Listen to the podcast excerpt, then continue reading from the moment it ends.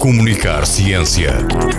Uma rubrica com Catarina Loureiro e Jorge Diniz Oliveira, que destaca assuntos menos discutidos e com menos visibilidade nos média e que podem passar ao lado do olhar mais atento.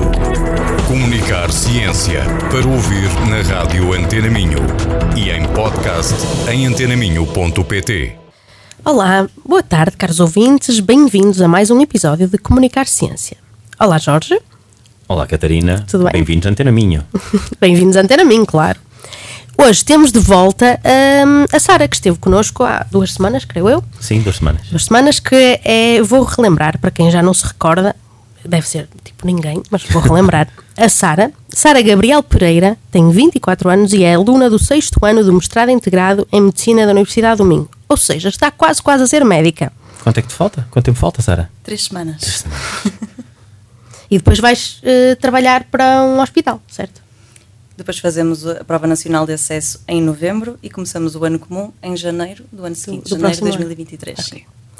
Uh, só para terminar, a Sara é certificada em Lifestyle Medicine pela Duane University, que é nos Estados Unidos, e está a frequentar uma especialização avançada em terapia cognitiva comportamental. Certo, Sara? Está tudo. Exatamente, tudo certo. No último episódio, eu estava muito entusiasmada porque queria que a Sara me falasse dos pilares da intervenção da hum, Lifestyle Medicine, da medicina de estilo de vida, mas o tempo, o Jorge mandou-me calar, porque senão já não tínhamos tempo. Só temos Estamos 15 aqui. minutos.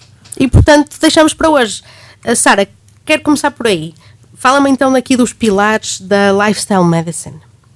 Já tínhamos falado disso há duas semanas, Uhum. mas os pilares são seis. Temos a nutrição, a atividade física, o sono, a gestão de stress, a exposição de tóxicos e as relações sociais. Não sei para onde é que querem que comece a explorar. Catarina, a escolha é tua. Vamos, vamos começar. a- Há aí um que é óbvio que vamos ter muito, vamos querer muito saber sobre ele, mas vamos deixar esse para o fim, que é as relações sociais. Mas vamos começar por um, pelo sono, vá, por um dos mais normais, mas também bastante importantes. Vamos falar- começar pelo sono. Ok, muito bem. É Assim, a privação de sono tem efeitos, impactos muito deletérios na saúde e que muitas vezes não temos consciência do quão grave é dormirmos pouco ou dormirmos mal. Entre outras doenças, o sono, mau sono, está associado, por exemplo, a insuficiência cardíaca, a AVCs, a infartos, a obesidade e é sobre a obesidade que eu vou aqui pegar. A relação de causalidade entre uma má qualidade do sono e a obesidade é muito clara e está provada em diversos estudos. Isto porque não só altera a forma como nós metabolizamos os alimentos, como altera a forma como nós modelamos os nossos mecanismos de saciedade. Ou seja, fizeram um estudo muito interessante em que pegaram num grupo de jovens saudáveis e colocaram-nos em momentos de restrição de sono. Ou seja, eles neste dia podiam dormir à vontade, no dia seguinte podiam dormir apenas 4 horas. E controlaram os mesmos valores de hormonas, tanto num dia como no outro. As refeições eram exatamente iguais para controlarmos aqui para estas variáveis. O que aconteceu é que no dia da restrição de sono, o nível da leptina, que é a nossa hormona da saciedade, ou seja, é a nossa hormona que sinaliza que já temos calorias suficientes, podemos deixar de comer, diminuiu em 20%. Ou seja, basta uma noite mal dormida para nós termos logo muito mais fome. Basta uma noite mal dormida. É fácil perceber como é que isto, num estado de privação de sono crónica, Constante. consegue levar a um aumento da ingestão calórica que potencia uma, uma obesidade, por exemplo. Ou seja, eu posso simplificar e dizer se queres emagrecer, dorme. é mais fácil dizer que é muito difícil emagrecer se não dormirmos bem. Ou seja, podemos emagrecer, mas, mas vamos passar fome.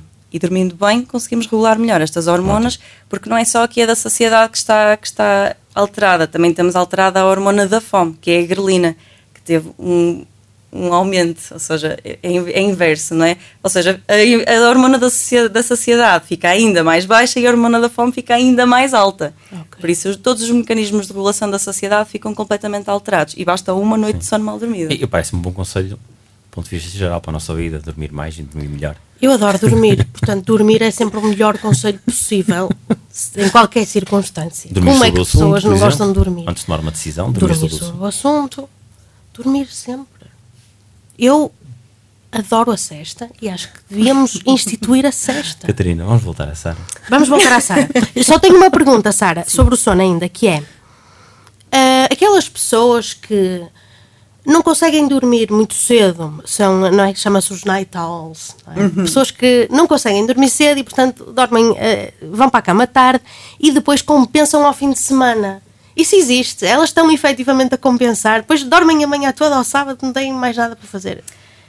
É assim, os marcadores inflamatórios que aumentam quando dormimos menos, na generalidade, acumulam. Podemos dizer que a privação de sono é cumulativa o que é muito mau para estas pessoas que são notívagas, no, no fundo têm um ritmo circadianos que não estão que não estão aqui associados com, com o ritmo do resto da sociedade.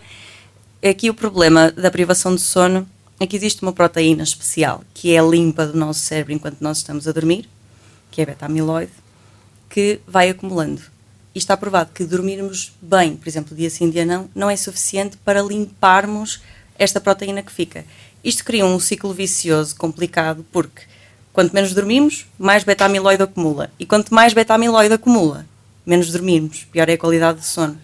E isto cria então aqui um ciclo vicioso difícil de, de fugir depois. Portanto, essa técnica de eu hoje não durmo, mas depois eu tento compensar, não existe.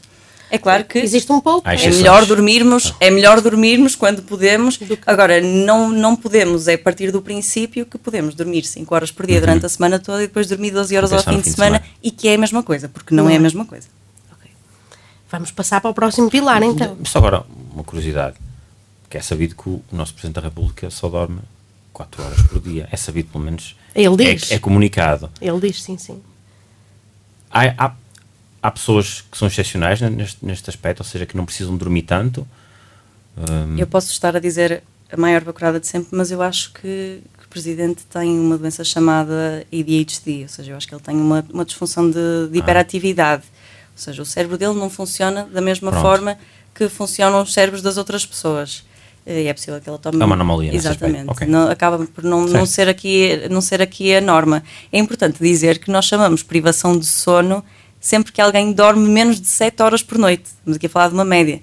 Eu ainda hoje publiquei no meu Instagram, fiz um poll sobre quantas horas é que as pessoas dormiam e cerca de 30% das pessoas disseram que dormiam menos de 7 horas. Pois é. Isso é privação Muita de gente. sono. Eu não chego lá. 7. Ah, eu durmo. Lá está, eu, eu durmo. E há aqui outro problema. Deitar mais cedo. A privação de sono não é só a pouca quantidade de sono, também é então a pouca qualidade de sono. E isto dificulta aqui muitas intervenções que nós fazemos, por exemplo, quando nos chega um doente ao consultório a dizer que está com uma insónia. Porque a não ser que a má qualidade do sono do doente se deva a um problema muito específico, como acontece, por exemplo, com a apneia do sono, em que nós temos umas máquinas de ventilação que os doentes podem usar uhum. e estamos ali a resolver a causa da, da má qualidade do sono. Quando é uma, uma insónia inespecífica, muitas vezes os medicamentos que são prescritos são as benzodiazepinas. O problema das benzodiazepinas é que vão fazer com que a pessoa efetivamente consiga adormecer mais rápido ou manter o sono durante mais tempo, mas pioram a qualidade do sono. Ou seja, contas feitas, não sei para que lado é que a balança acaba uhum. por, por pender, porque estamos a dar mais horas de sono, mais horas da cama, mas com, mas com menor qualidade. Ou seja, a pessoa acaba por não ter um sono reparador na mesma, continua a ser considerada uma pessoa em privação, de, sono. privação de sono. Continuamos. Podíamos fazer um programa só sobre o sono. Sim, sim, sim. E, e nada nos impede de vir a fazer no futuro. Uh, continuamos. Uh, o próximo pilar, então. Qual é que queres falar agora? Eu acho que a nutrição é sempre um bom pilar a começar, porque nós comemos muitas vezes ao dia, só dormimos uma vez. Por isso há aqui mais margem de erro.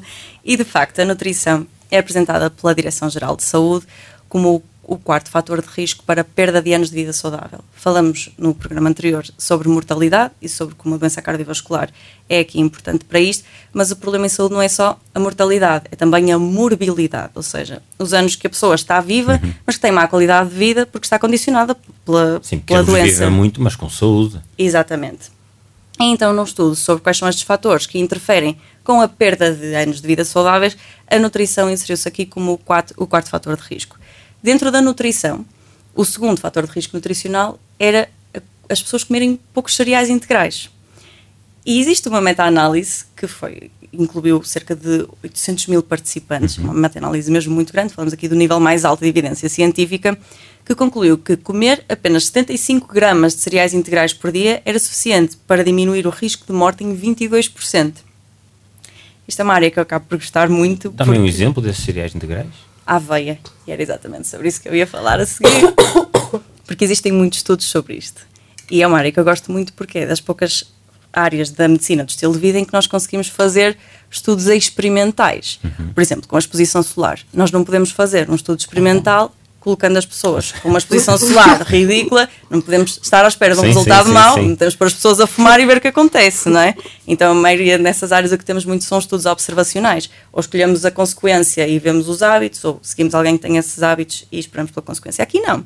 Nós podemos comparar um- uma intervenção nu- nutricional que nós achamos que vai correr bem com uma intervenção nutricional neutra e foi exatamente isso que foi feito com a aveia. Então eles pegaram em dois grupos, alimentaram um grupo com 75 gramas de farelo de aveia diariamente durante seis semanas e com outro grupo deram arroz, eu acho que aquilo era Choca uma espécie de amigo, amido de arroz, era assim uma coisa, uma coisa mais neutra. Ao fim de seis semanas, eles repararam que, em relação ao grupo que tinha comido o arroz, o grupo que começou a comer a aveia tinha uma redução de 17% no LDL, que é o chamado colesterol mau. Para termos uma noção por do comer impacto, aveia. só por comer aveia. Ou seja, temos aqui uma noção de como são estratégias simples que Uhum. nós podemos dizer ao doente para fazer especificamente. Porque muitas vezes as recomendações são assim um bocadinho no ar, ah, coma mais verduras, coma menos disto. Não, olha, começa a comer aveia ao pequeno almoço todos os dias. 75 gramas de aveia ao pequeno almoço. Posso, posso colocar mirtilos? Claro que sim. Iogurte Os natural? mirtilos são ótimos. E o iogurte iogurte? natural também acaba por ser muito bom para o nosso microbioma intestinal. Estou bem, estou bem. Exatamente. Pode não parecer muito aqui estes 17% de redução, mas quando nós pegamos, por exemplo, numa estatina, que é o primeiro medicamento que é utilizado para a intervenção dos doentes que têm o colesterol alto, uma, uma simvastatina 20 miligramas, que é esse mesmo medicamento que se usa, isto tem uma redução de cerca de 27% do LDL. Pode não parecer, não é? De 17% para 27%, às vezes os 17% serão suficientes, ou para reduzirmos a dose, ou mesmo para evitar que a pessoa sim. precise de Precise, começar não é? a medicação. Só por uma coisa tão simples como comer aveia. Exatamente. 75 gramas. Amanhã já vou Todos os dias. Bom, ficamos por aqui da nutrição, passamos ao próximo. Sim, acho que sim. Eu, eu acho que não vamos poder falar de todos hoje, mas vamos ao próximo. Vamos lá. Então, tinham dito que as relações sociais eram para o fim, correto? Mas se não for neste, é num outro Não, programa. podemos deixar. Vamos deixar para o fim. Não eu há- acho que sim, porque não nós, eu acho que nós vamos ter curiosidades Sim, aqui. sim, sim. ok, passamos então para o stress. Para o stress. Uhum. A nível de stress, muito se fala de stress hoje em dia, não é? Nós dizemos que temos stress quando temos uma reunião importante, quando temos uma apresentação, mas o stress é muito mais que isso e é uma resposta natural do nosso corpo Pode ser a é ameaças. positivo, também tem, tem aspectos positivos. certo? Exatamente, exatamente. Isso é uma, é uma resposta adaptativa, porque nós também estamos sob stress, o, no- o nosso corpo também está sob stress, por exemplo, quando estamos doentes, quando somos submetidos a uma cirurgia, são, é exatamente este estado de stress que permite que o nosso corpo se mantenha mais alerta quando estamos a conduzir à noite, que se mantenha, que, que tenha a capacidade de regenerar o nosso corpo depois de uma cirurgia, depois de um, de um grave acidente, é esta resposta de stress. Esta resposta de stress episódica, ou seja, que acontece em resposta a um momento ameaçador, é adaptativa. O problema do stress é o stress crónico, ou seja, quando esta nossa resposta de fuga ou luta está permanentemente ativada, o que não é muito difícil nos dias de hoje.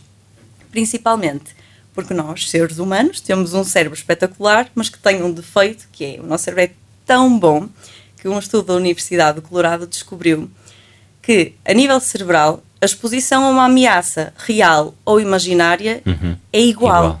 ou seja, nós quando pensamos. Isto já toda a gente sabia. Quem nunca imaginou uma situação embaraçosa do Começa a passado é? e, Isso, isso, e isso. fica nervosa, não é? Isto, o impacto negativo disto é que o stress deixa uma marca permanente nos nossos genes. Ou seja, quando nós estamos cronicamente expostos aos hormônios de stress, ao cortisol, há um processo que se chama metilação, que é alterado a nível genético. Esta metilação o que faz é ativar ou desativar os genes. Isto faz parte de um processo que se chama a epigenética, que é uma ciência que estuda a forma como os nossos comportamentos e como o nosso ambiente alteram a expressão dos genes. A parte boa é que as alterações epigenéticas são reversíveis, por isso, através de, por exemplo, de meditação, de técnicas de, de controle e gestão do stress, nós conseguimos reduzir, então, estes, reverter estes processos. O problema é que se não forem revertidos a tempo, ficam, podem, por exemplo, promover o desenvolvimento de alguns cancros, exatamente por estarmos aqui a gerir e a interferir na expressão dos próprios genes. e, e podem passar para a descendência esse, essas mutações? Isso são estudos, são estudos muito interessantes que estão a ser feitos, ainda não existe um uhum. grande consenso, mas é uma área que eu acho muito interessante, em que estão a estudar a forma como o trauma intergeracional é passado para os filhos por causa desta metilação dos genes. Não só assim, socialmente, obviamente que esse é, é passado claro, socialmente. Não, não é? psicológico, mesmo de mesmo... receber os genes, mas isto ainda é, ainda é muito controverso. aqui os meus conhecimentos do, do secundário. Isto aqui é, é, é um, o Lamarck até não estaria assim muito errado se, se encontrássemos evidências de que isto, acontecer, isto acontece. Sim, poderíamos dizer que sim. Jorge, quer, queres reviver o Lamarquismo? Oh, Estou-me a lembrar e é mais ou menos isto. Já não me recordo muito bem. Bom. Já não me recordo muito bem. Mais ou menos, vamos ficar pelo mais ou menos. Fica aqui um, um, conhecimento de cultura geral. Mas é, é muito interessante isso. E hum, que mudanças é que as pessoas podem fazer efetivamente no dia a dia? Sim, sim. Para a gestão de stress. Exatamente. Que, uhum. que, como é que uma pessoa consegue identificar que tem stress? Porque a vida nas cidades é toda ela muito acelerada. E como é que a pessoa consegue fazer pequenas mudanças que não impliquem, sei lá, a pessoa tem um trabalho muito estressante ter que mudar de emprego, não é? Claro que sim. É assim, sobre identificarmos que temos stress, acho que mais vale partirmos todos do princípio que o temos. acho que acaba por ser mais simples. Isto porque os, os, sintomas de stress são muito inespecíficos e variam de pessoa para pessoa. Há pessoas que ficam com dor de barriga, há pessoas que ficam com dor de cabeça, há quem fique com falta de ar, há quem durma menos, há quem durma mais, há quem coma menos, há quem coma mais. Os sintomas são muito inespecíficos. E hoje em dia estamos todos expostos sempre a muito stress, a muitos, muitas deadlines, desde miúdos, desde a escola, que temos trabalho de casa para fazer e temos as atividades e tem e tudo horário, está tudo nacionais. cronometrado. Exatamente, está tudo cronometrado e isto é um fator de stress, isto é uma ameaça ao nosso bem-estar, sentimos constantemente que estamos aqui em dívida. A melhor forma de nós controlarmos o stress acabam por ser por estas estratégias, através de, do, do exercício físico e através de técnicas de meditação podem ser simplesmente nós desligarmos a nossa cabeça por um momento, por exemplo, não utilizarmos o telemóvel na primeira hora da manhã, de forma a estarmos menos estimulados, porque nós estamos sempre hiperestimulados, e obviamente que isso aumenta muito o nosso estado de alerta, que é exatamente parte desta resposta de, de fuga ou luta. Exatamente. São estas pequenas técnicas de alterações de estilo de vida que efetivamente têm uma, uma mudança enorme na, na forma como nós vivemos depois do stress, porque há tempo para tudo. Ok, boa. Sara, temos que ficar por aqui também. Pois, Catarina. temos que ficar por aqui. Eu, eu diria que se calhar daqui a 15 dias estaremos cá novamente com a Sara para conseguirmos terminar este assunto à volta dos pilares um, da, da medicina de estilo de vida. Posso dizer assim, medicina de estilo sim, de vida? Sim, está, é exatamente assim que se diz. Terminamos por hoje. Sara, que música é que nos trazes hoje? A música que vos trago hoje é. Quero Viver, dos Humanos? Exatamente. Obrigado, Sara. Obrigado, Catarina. Obrigada. Obrigado a quem nos ouve aqui Sarah. na Antena Minha. Até para a semana. Até para a semana. Vou viver até quando eu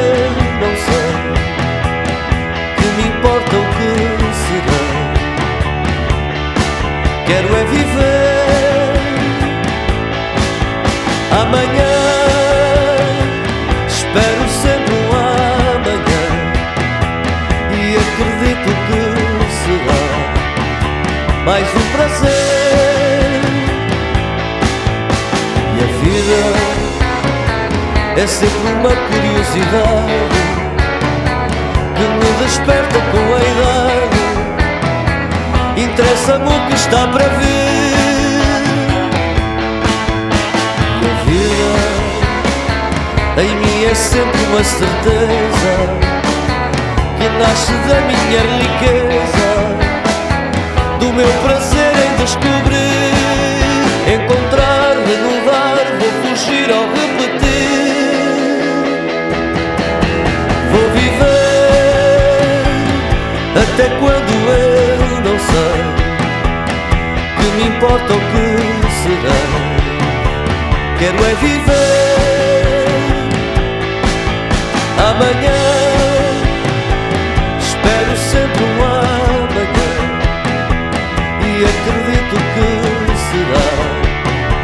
Mais um prazer.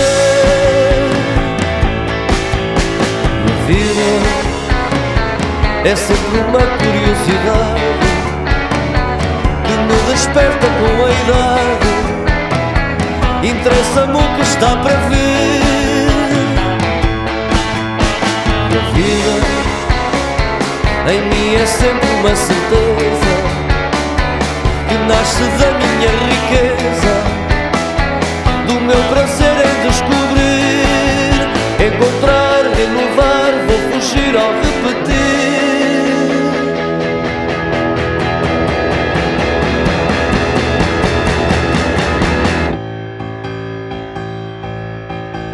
Vou viver até quando eu não sei que me importa o que será.